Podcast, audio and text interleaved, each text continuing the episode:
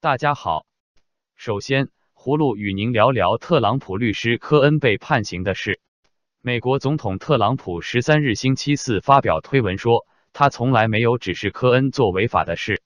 特朗普还表示，科恩是一名律师，应该了解法律。特朗普还说，当出现错误的时候，律师有很大的责任。正因为如此，律师才获得付费的。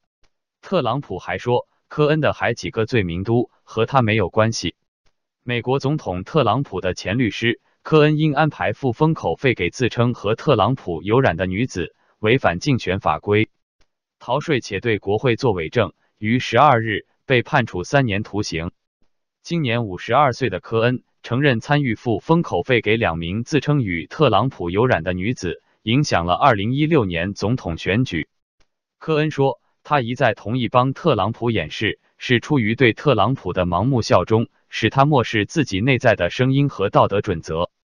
科恩还对检方表示，他付封口费是出于特朗普的指使。他是迄今为止唯一公开在法庭指称特朗普涉及罪行的特朗普前亲信。科恩声明，他将继续与检察官合作，如国会要求，他也准备说出他所知道的一切。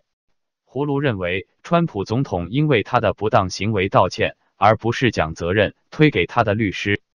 美国民众对总统的道德要求比对商人要高很多。川普总统近来的言行表明，他似乎离被弹劾越来越近了。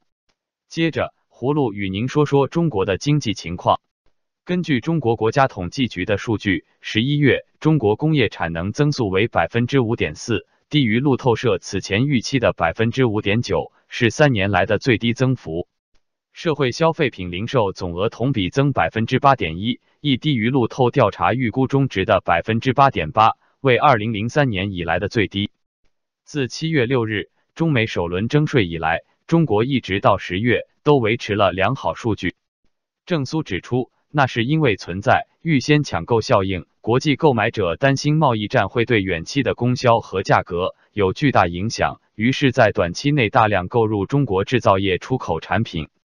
在中国的上述数据公布以后，美国总统特朗普星期五不失时机的发出推文，暗示中国的这份经济数据已经让美国占据了优势。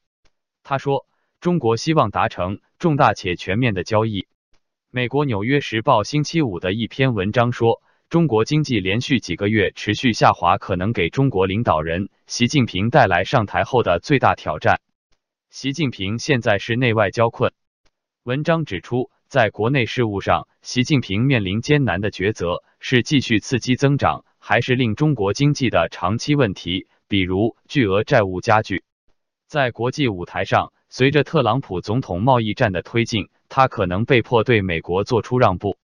葫芦认为，虽然习近平可以把与美国的贸易战当作经济下滑的一个借口，但是如果这样的情况继续，民怨最终会指向他。定于一尊，必毁于一旦。最后，葫芦与您说说京东集团掌门人刘强东强奸案的最新情况。二零一八年八月末。美国明尼苏达州一名女大学生指控中国电商巨头京东的首席执行官刘强东在一次集体晚宴之后将其强暴，而刘强东对此事予以否认。之后，美国一直调查此事。知情人士透露，美国检方将在数周时间内就是否起诉刘强东作出决定。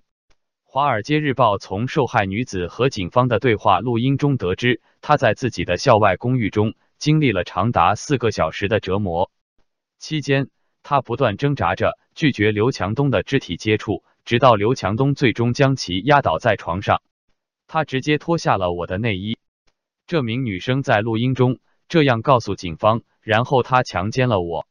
葫芦认为刘强东应坦诚面对自己犯下的错误，向受害人道歉。如果刘强东强奸罪成立，其商人生涯也就结束了。好了，葫芦今天就与您聊到这里，谢谢。